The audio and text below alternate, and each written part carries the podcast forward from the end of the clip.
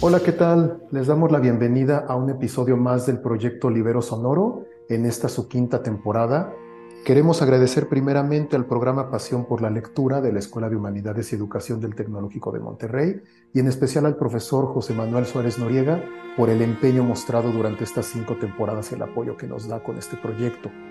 Concretamente hoy nos reunimos para celebrar 20 años ya del estreno del Regreso del Rey del 2003 del director Peter Jackson, con la que completó su adaptación de El Señor de los Anillos, obra literaria original de Tolkien publicada entre 1954 y el 55.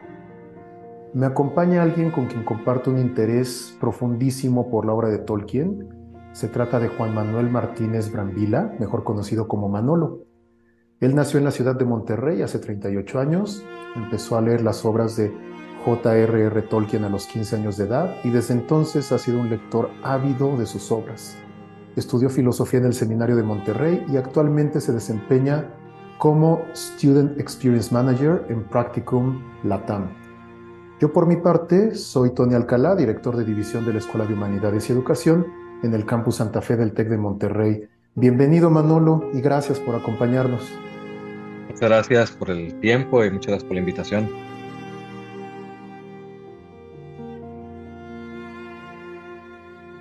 Pues cuéntanos desde tu perspectiva la riqueza de Tolkien. Es un autor que en vez de irse se consolida, cada vez se vuelve, sigue siendo canónico, sigue teniendo sus círculos muy selectos, pero también cada vez se extiende más su lectura hacia grupos que hace décadas no se hubieran acercado a él. Sí, correcto. Yo creo que es principalmente gracias a la, la influencia de las películas, que precisamente estamos celebrando su aniversario eh, antes de las películas de Peter Jackson, pues bueno, aunque sí había habido adaptaciones cinematográficas, que al ratito hablamos de ellas, este, como quiera que sea, pues principalmente se conocían gracias a los libros, ¿no? Eh, principalmente, pues El Señor de los Anillos y en menor medida, pero también como quiera bastante popular, El Hobbit, ¿no? Y luego, pues el, el Silmarillion, que es pues, básicamente todo el legendario, el, lo que sienta las bases del universo donde se desarrollan ambas historias. Eh, entonces, antes de pues, la década del 2000, como dije, pues pertenecía básicamente al círculo de los lectores eh, de fantasía, mucho más, mucho antes, perdón, que Game of Thrones, ¿verdad? O incluso Harry Potter, pues ya eh, Tolkien se había cimentado como, como aquel referente en el ámbito de la literatura fantástica y sobre el cual, pues básicamente, gira, me atrevería a decir, todo el canon de la, de la literatura fantástica, ¿no? Tolkien inicia eh, como profesor de, literatura inglesa ahí en Oxford. Eh, y mientras es profesor, mientras estudia literatura inglesa, pues él ya tenía esta afición por los idiomas, por crear idiomas, y empieza a hacer sus primeros, eh, primeros esbozos de las historias que posteriormente conoceremos como, como la o más bien el continente que posteriormente conocemos como la Tierra Media, ¿no? Y es en este continente en donde se desarrollan, pues otra vez, las historias del Hobbit y el Señor de los Anillos. Concretamente, el Hobbit es el primer libro que Tolkien publica y tenía más en mente Tolkien un público infantil. y de hecho se nota ahí en el lenguaje ¿no? de, la, de la obra. Eh, es, un tono mucho más infantil, ¿verdad? Lleno de, rimas, también algo burlonas, infantilescas, otra vez, valga la redundancia este, pero, pues que bueno, que ya empieza a contar una historia y que de una u otra manera también deja ver un universo, unas personas con su historia, ¿no? Continentes, culturas, incluso lenguas. Esta obra gustó tanto ahí a, la editorial que eh, le pidieron otro libro, ¿no? Y ahí entonces Tolkien deja de lado un poquito los proyectos que tenía, las historias grandes que él ya tenía desarrolladas y empieza a publicar la historia del Señor de los Anillos en los tres tomos que ya, ya conocemos. Eh, Tolkien le, inicialmente como que ahí tiene unas dificultades en, en, pues, en digámoslo así, en publicar estas historias, pero terminan por gustar, ¿no? Y pues a partir de ahí, bueno, Tolkien, aunque ya no publica concretamente algo más sobre las historias del Señor de los Anillos, al menos en vida, como quiera que sea, sí sigue reescribiendo las historias que dejó pendientes, ¿no? Y que si quieres hablamos un poquito más adelante de esto, ¿no? Eh, más bien es su hijo Christopher Tolkien quien a la muerte de su padre recopila estas historias ya creadas por su papá, eh, les da cierto estilo, cierto formato y las publica a nombre de su padre de manera póstuma eh, como El Silmarillion. ¿no? Entonces básicamente es el contexto de las películas de, que, dirige Peter, este, Peter Jackson, ¿no? a partir del año 2000 y que pues como tú dices hoy celebramos, bueno, este año más bien celebramos el, el 20 aniversario de la, de la tercera película, El Retorno del Rey. Gracias, Manolo. Sí, en efecto, como tú dices, sobre todo El Hobbit fue el proyecto para una, una lectura hacia sus hijos. En cierta forma ellos revisaron el texto y después El Señor de los Anillos es la extensión de las aventuras, la extensión del mundo dentro del cual se sitúa la Tierra Media. Y también lo que señalas, el agradecimiento que le debemos al hijo Christopher Tolkien que nos permite acercarnos al legado, a lo demás que no pudo ya terminar en vida. Tolkien hay que tomar en cuenta que fueron 15 años de planeación, de escritura, tan solo El Señor de los Anillos hubieran sido 3, 4 vidas para realmente plasmar en página impresa todo lo que tenía en mente. En cuanto a esta adaptación fílmica concreta, puedo retomar la idea de Linda Hodgson. Para ella, adaptar, nos comenta, es un proceso creativo que implica reinterpretar, recrear, y finalmente eso nos acerca a una obra con públicos distintos de los que recibieron el original. En el caso de la adaptación fílmica que realiza Jackson, el director y su equipo de guionistas, complementado por Frank Walsh, Philippa Boyens, no solo transportan una narrativa literaria al discurso audiovisual cinematográfico, sino que nos comparten su propia lectura del texto o textos originales, si recordamos que su editor le pidió a Tolkien dividir los seis libros que conforman la obra en tres volúmenes con fines editoriales de distribución para no publicar un tabique de mil y pico páginas. De igual manera, Jackson y la producción se percataron de que una historia con tanto evento y personaje no puede caber en menos de seis horas de película, por ello continuaron con la propuesta del texto impreso en tres entregas. Eh, New Line Cinema estuvo de acuerdo con estas tres entregas porque originalmente Miramax pedía una, tal vez dos películas y Jackson decía, no va a caber la historia en eso.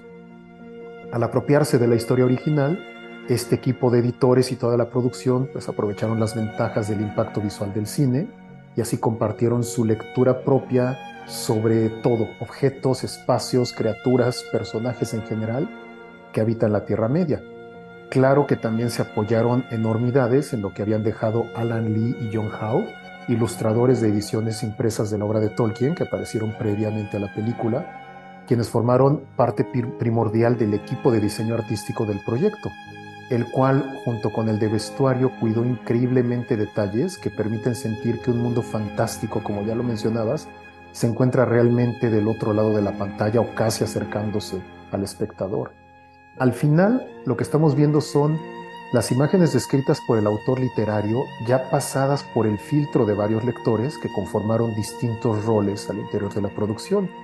Incluso la elección de un reparto, en casos como este, puede cambiar drásticamente la idealización que los ojos lectores tuvieran previamente o tuviéramos previamente de varios personajes. Por otro lado, los ajustes a la trama, detalles, orden de la misma, que a veces algunas partes enunciadas por un personaje aparecen en boca de otro en la versión fílmica, pues estos cambios obedecen a necesidades de presentar una historia compuesta por demasiados nudos de interacción entre una multiplicidad apabullante de personajes que se desplazan de manera simultánea por espacios alejados entre sí. Todo lo anterior nos otorgó entre 2001 y 2003 una entrega constante de tres propuestas que ensamblaban un concepto fresco que acerca al Señor de los Anillos hacia nuevos espectadores, con nuevos ojos a los que ya lo conocíamos, además de reimpulsar la lectura de la obra original y catapultar al autor y sus creaciones hacia públicos muchísimo más diversos que los que tradicionalmente había seguido su obra. No sé tú qué opinas de todo esto, Manolo. Sí, creo que al final de cuentas son estas películas las que terminan de acercar al público en general y ponen ahí, y, estamos ahí algún término, mejor la cultura pop, ¿no? Ya termina aceptar ya los Anillos como parte de, su herencia, ¿no? Eh, o sea, yo recuerdo muy bien esta, esta época, yo tenía pues, más o menos, ahí como mencionaste ahí en, mi, en el parrafito antes de, de iniciar, a los 15 años empecé a, leer la obra de Tolkien y como uno o dos años después fue cuando ya eh, salieron, salió la primera película, ¿no? Entonces recuerdo muy bien este periodo de mi adolescencia, ¿no? En el cual pues yo estaba muy emocionado por las obras de Tolkien y a la par casi casi están las películas, entonces terminó en mí por, digamos así, cerrar ese, ese, ciclo, ¿no? Eh, de modo que me terminó de cimentar ahora así como, como fan de Tolkien. Las películas de, de Peter Jackson eh, creo que son una, una obra maestra en interpretar el, el, canon de Tolkien. ¿no? Obviamente en una adaptación cinematográfica pues tiene que haber diferencias con, con la obra literaria porque pues, los dos tienen su propia estética y pues tienen sus propias restricciones, por decirlo así, ¿no? En una obra literaria, pues no hay una restricción de tiempo en cuanto tal, ¿no? Pues lo, lo que hay son las páginas, lo que tarda un lector promedio en, en leerlas, pero las puede, normalmente las dejamos como que pendientes a lo largo del tiempo hasta que acabemos, ¿no? Pero una película está diseñada, está pensada pues para verse en una sentada, ¿no? O al menos así era en aquellos momentos, ¿no? Este, entonces creo que en ese sentido es una obra, como lo dije, maestra en adaptación de las obras de Tolkien, porque número uno es creo que de la, la, primera, o al menos de las primeras en que se aventuran a agarrarse un corpus así como el de Tolkien, ¿no? Y no resumirlo en una sola entrega, este, como, como, como incluso las adaptaciones anteriores de Señor de los Anillos en, en caricatura, ¿no? Este, e incluso adaptaciones de otras novelas o de otros legendarios, eh, lo hacen. Y eso a la vez permite que en futuras eh, adaptaciones de otras obras, digamos, por así decirlo, de Harry Potter, que también siguió más o menos el estilo de, de, Peter Jackson en el sentido de dividir las películas como, como los libros. Y hoy por hoy las adaptaciones de, de, de novelas como Game of Thrones, esta apertura del público en general a a, recibir una sola historia en varias entregas, ¿no? Y de carácter o de, o de, o de extensión épica, ¿no? Entonces, en ese sentido, creo que Peter Jackson, pues, es así que el referente en el ámbito cinematográfico, así como Tolkien lo es en el ámbito de la literatura fantástica en general, ¿no? Peter Jackson lo es en el ámbito, pues, de la, de la, del cine épico, ¿no? Y concretamente hablando de, del cine épico eh, de, fantasía, ¿no? De alta fantasía. Eh, eso por un lado. Y luego por otro, como tú dices, pues a fin de cuentas lo que hace el equipo pues, de, Peter Jackson, New Line Cinema, etcétera, pues, lo que tratan de hacer es dar su propia lectura de la obra. Y aquí es donde, pues a lo mejor un fan puede no estar de acuerdo con tal interpretación o no, pero lo cierto es de que toda, sí, o sea, toda adaptación cinematográfica implica necesariamente, no solamente cinematográfica, sino en general, ¿no? toda adaptación de una obra exige una, una apreciación personal de la obra original, ¿no? Entonces, en ese sentido, pues, eh, aunque no soy director de cine ni mucho menos. Y aunque a lo mejor no estoy de acuerdo con unas partes mínimas sobre cómo lo manejó Peter Jackson, lo cierto es que en el, en el gran esquema de las cosas, creo que es una adaptación lo suficientemente fiel y lo suficientemente buena como para decir esta, esta serie de películas de las cuales hoy, este año, perdón, celebramos los 20 años, eh, creo que deben de ser el referente canónico para el resto del cine, otra vez de literatura fantástica. Es que ahí lo estás completamente resumiendo, ¿no? La, la importancia, la preponderancia de, de, la obra de Tolkien y luego de las adaptaciones. Si en un momento Tolkien abre la puerta o de, deja sentadas las bases para que se vaya adentrando el público en estos textos fantásticos dentro del desencanto originado por la post-postmodernidad o post-post-post ya tres veces modernidad en la que vivimos. Como dice, se ha catapultado el gusto, el llamado por estos textos de mundos fantásticos eh, en esta función, podríamos llamar incluso un poco escapista de la, de la literatura. Pero después la adaptación de Jackson nuevamente vuelve a abrir una puerta ahora para la adaptación fílmica de este tipo de, relatos. Y en efecto, como señalé anteriormente, la obra original pues presentaba esta cantidad impresionantemente grandísima de escenarios y en ellos se mueven muchísimos personajes a los que une concretamente en la trilogía del Señor de los Anillos Eh, la necesidad para algunos de destruir el anillo y para otros el deseo de poseerla. En la empresa de creación que le llevó, como mencioné, 15 años al autor culminar su obra, existe, por ejemplo, la anécdota sobre cómo Faramir le sorprende al mismo autor, por así decirlo, saliendo de entre los árboles del bosque de Ithilien o de su propia imaginación, persiguiendo olifantes y dejándole a su creador con un personaje más que tener que acomodar en la maraña de nudos que se enlazan alrededor de los miembros de la original comunidad del anillo. Entonces, esto es lo mismo que mencionabas, ¿no? A toda esa red de interacciones, transplantarla a un contexto distinto que sería el fílmico, pero con ello enriquecer la lectura del original y proponer nuevas perspectivas.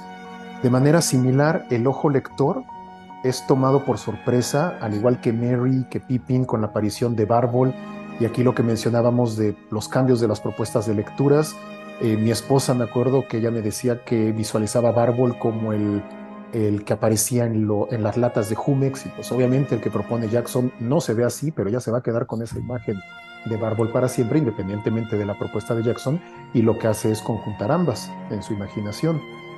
Todo esto corresponde al hecho de que Tolkien crea primeramente un mundo ficticio completo con todo lo que nos puede venir a la mente, ríos, montañas, cuevas, mares, Después lo habita con innumerables razas de criaturas y deposita en ellos como usuarios de las mismas una multiplicidad de lenguas que él mismo había creado por su mente académica lingüista.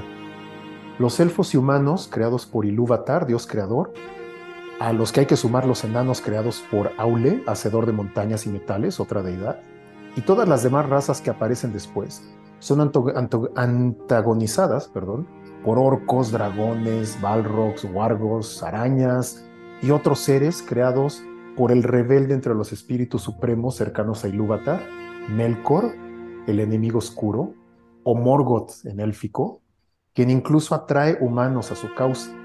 Él tiene una rebelión y caída similares a las de Lucifer cristiano y es reemplazado como señor oscuro por su lugarteniente Sauron tras su derrota. Todos estos seres oscuros habitan cuevas, espacios arrebatados a humanos y elfos y obscurecidos tras ello. Como ejemplo tenemos Mordor, Minas Morgul. Se trata de entornos que reflejan la oscuridad regularizada que llegaron a vivir los soldados en las trincheras, como lo fue el mismo Tolkien durante la Primera Guerra. Por su parte, los hijos de Ilúvatar y sus aliados, como hobbits, ocupan poblados y ciudades que recuerdan desde la campiña inglesa, como sucede con Hobbiton, hasta la Toscana italiana en los impresionantes muros y torres blancas de Minas Tirith. Así como en la narrativa de Tolkien, la belleza de Rivendell y Lorien, la majestuosidad de las ciudades talladas por los enanos al interior de las montañas, las ciudades ciclópeas de los humanos de Gondor, todos estos escenarios dejan una huella imborrable en la imaginación lectora Igualmente las recreaciones visuales que nos presentó el equipo de Jackson apabullan al ojo espectador con su lujo de detalle y la forma en que se amalgaman con sus habitantes. Cabe agregar aquí el detalle ya citado en el vestuario y considerar el cuidado de la producción de armas, de más objetos que complementan la composición visual, los interiores de los espacios, las vestimentas, decoraciones de tapicería, mobiliario, etc. Y pues es tan amplia la obra que Manolo y yo nos podríamos quedar aquí, yo creo que hacer igual una serie de 30 entregas reflexionando sobre esta obra y a lo mejor hubiéramos arrancado con el Hobbit y después nos iríamos con el Silmarillion, pero pues más que nada lo que podemos es dejar recomendaciones al público de seguirse acercando al autor, seguir viendo estas películas, o no sé Manolo, ¿tú qué opinas? Definitivamente, o sea, creo que... Eh, pues depende mucho de la persona, ¿no? Qué es lo que quiera, eh, pues cuál sea su gusto, ¿no? Si la literatura o el cine o ambos, etcétera, ¿no? Eh, para bien o para mal, unos dirán que para mal, pero bueno, este, para bien o para mal, la obra de Tolkien, como ya lo dije, pues ya es parte de, de la cultura pop, ¿no? Entonces, a partir de, de, la venta de los derechos para las películas, primero en Line Cinema y ahora, pues para, para Amazon Prime, ¿no? Y ahora más recientemente para Warner Brothers también. Eh, pues eh, este ámbito del Señor de los Anillos, este universo del Señor de los Anillos, pues ha trascendido las fronteras del cine para ir a los videojuegos, para ir a los muñecos de acción, para básicamente cualquier cosa que se pueda ver. Entonces, eh, creo que hay para dónde escoger pero hablo de lo que yo sé y lo que me toca, ¿no? Concretamente, eh, creo que el acercamiento a las obras literarias eh, no tiene pierde, ¿no? Uno podrá estar de acuerdo o en desacuerdo con las adaptaciones cinematográficas o para televisión, ¿no? Pero lo cierto es de que la obra original ahí está y este canon ya está cerrado, por decirlo así, ¿no? Entonces, eh, ya lo que queda pues son las publicaciones póstumas que hizo Christopher Tolkien y pues bueno, ahora que, acaba de morir Christopher Tolkien, pues lo que dejó ahí todavía eh, a la espera de ser publicado. Entonces, yo empezaría, si no han todavía aceptado, todavía no se han aceptado las obras, pues leyendo el Hobbit primero, luego este, la, las tres, la trilogía del Señor de los Anillos, y por último, este, pues el Silmarillion, ¿no? Para tener una visión general de qué es lo que están, de qué es lo que están hablando las películas, el universo en el cual están insertos, ¿no? Y también ya las iteraciones más recientes de Amazon Prime y las que vienen, ¿verdad? De parte de Warner Bros. Si uno quisiera continuar, ¿verdad? Están las obras póstumas de, de Christopher Tolkien. Concretamente, yo recomiendo tres. Eh, Tolkien, antes de empezar a escribir El Hobbit o Señor de los Anillos, él tenía la idea de este universo, pero él no, a diferencia, por ejemplo, de autores modernos más contemporáneos como, como George R. R. Martin, por ejemplo, este, Tolkien no tenía interés en dejar toda la historia de su universo por completo escrita con punto y coma, ¿verdad? Lo que le interesaba era hacer más bien un universo lo suficientemente sólido que permitiera la, eh, ahora sí, la creación de tres historias eh, pues más o menos grandes, ¿no? Concretamente, y las que él tenía en mente, pues eran el romance de, de Lúthien, la tragedia de los hijos de Urin, eh, concretamente de Turin Turambar, ¿no? Y también la, la caída de esta eh, ciudad élfica escondida que se llama Gondolin.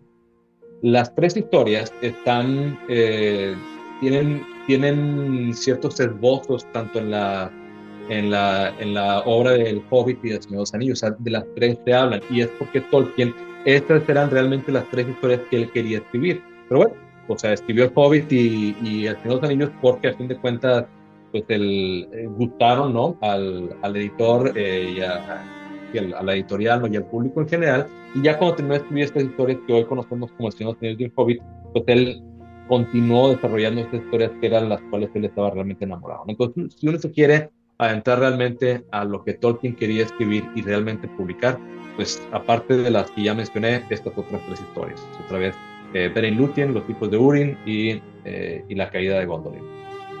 Y pues bueno, pues ahora sí que más recientemente está otra vez la, la serie de Los Anillos de Poder de, de, Amazon Prime y pues acaban de anunciar hace un par de semanas ahí que, que Warner Brothers también había adquirido los derechos para seguir eh, pues creando obras cinematográficas o para televisión, ¿no? Eh, en el mismo universo de todo.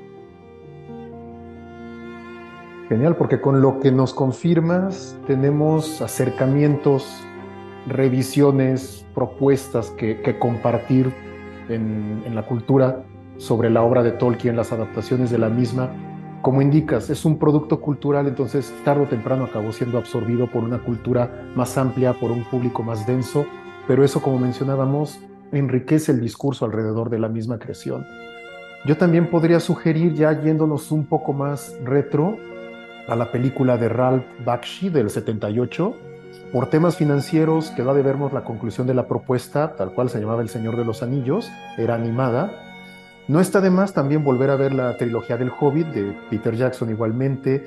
Eh, yo de manera personal puedo sugerir acercarse a la riqueza temática en las letras de un proyecto musical más subterráneo de Metal Underground, se llama Summoning. Desde 95, desde 1995 ellos ya han producido ocho álbums inspirados tanto en motivos de las criaturas de Ilúvatar como en sus enemigos en la Tierra Media e igualmente en algunos de los espacios y objetos que los rodean. Incluso yo sugeriría ver la película semibiográfica del 19, llamada simplemente Tolkien, de Don Karukowski, en la que se pueden identificar, por ejemplo, el origen de Mordor en la experiencia de Tolkien en las trincheras, como lo mencioné durante la Primera Guerra, así como los lazos de amistad entre él y sus colegas universitarios, por detrás de las fuertes conexiones entre los miembros de la comunidad del anillo. Y desde luego, ya vinculándonos con lo que mencionabas, ese amor compartido por Tolkien y su esposa que muchísimos lectores hemos atinado a reconocer repetidas veces entre las dos parejas que luchan contra todo lo que se opone ante una relación aparentemente imposible que es la de un humano con una elfa, Lúthien y Beren por un lado en el Silmarillion y en demás historias que, que gracias al, al trabajo del hijo podemos acercarnos a ellas, y Arwen y Aragorn en El Señor de los Anillos, que esta historia además se detalla un poco más en los apéndices, que nuevamente esos apéndices resultan de, pues ya no tengo páginas para meter más aspectos de la historia, le voy a incluir unos apéndices para incluso acercar a mis lectores a la escritura y a las mismas lenguas que rodean a mis personajes y que ellos mismos enuncian. Y pues creo que con esto podríamos cerrar. Como dije, tenemos mucho que compartir, pero lo ideal sería que entonces nuestros nuestros, nuestro público, nuestros escuchas, se acerquen a cualquiera de las sugerencias que les hemos dejado y con ello formen parte de toda esta discusión alrededor de la obra de Tolkien, que, repito una vez más, como Manolo ya lo indicó, tiene todavía muchísimo por legarnos en años y décadas por venir. Pues me queda darte las gracias, Manolo, por estar aquí, por haber compartido con nosotros tu lectura tan, tan impresionante, tan rica de la obra de Tolkien y de lo que ha generado como, como producto cultural. Pues muchas gracias, Tony, por el espacio y también si me permites hacerte una recomendación en el, ámbito de la música. Hay un grupo que se llama The Tolkien Ensemble, ¿no? Este, estos cuentan también con los derechos de parte del Tolkien Estate eh, para, para la reproducción de la música. Ellos toman directamente los poemas de Tolkien en sus distintas obras, pero principalmente en El Señor de los Anillos y El Hobbit, eh, y hacen una, un musical eh, le ponen ahí su estilo cuando es un hobbit el que está narrando el poema, pues una historia un poquito, una, una más pirana, cuando son estos, pues algo más tipo operístico, etcétera, pero también muy interesante su apreciación y su adaptación a, a lo de Tolkien. Mil gracias. Ya notado, como supongo que tienen una multiplicidad de notas los que nos escucharon, de productos culturales a los cuales acercarse. Pues muchas gracias de nuevo Manolo, gracias a Pasión por la Lectura, Librero Sonoro y al público que nos ha seguido en ya cinco temporadas. Un placer y hasta la próxima.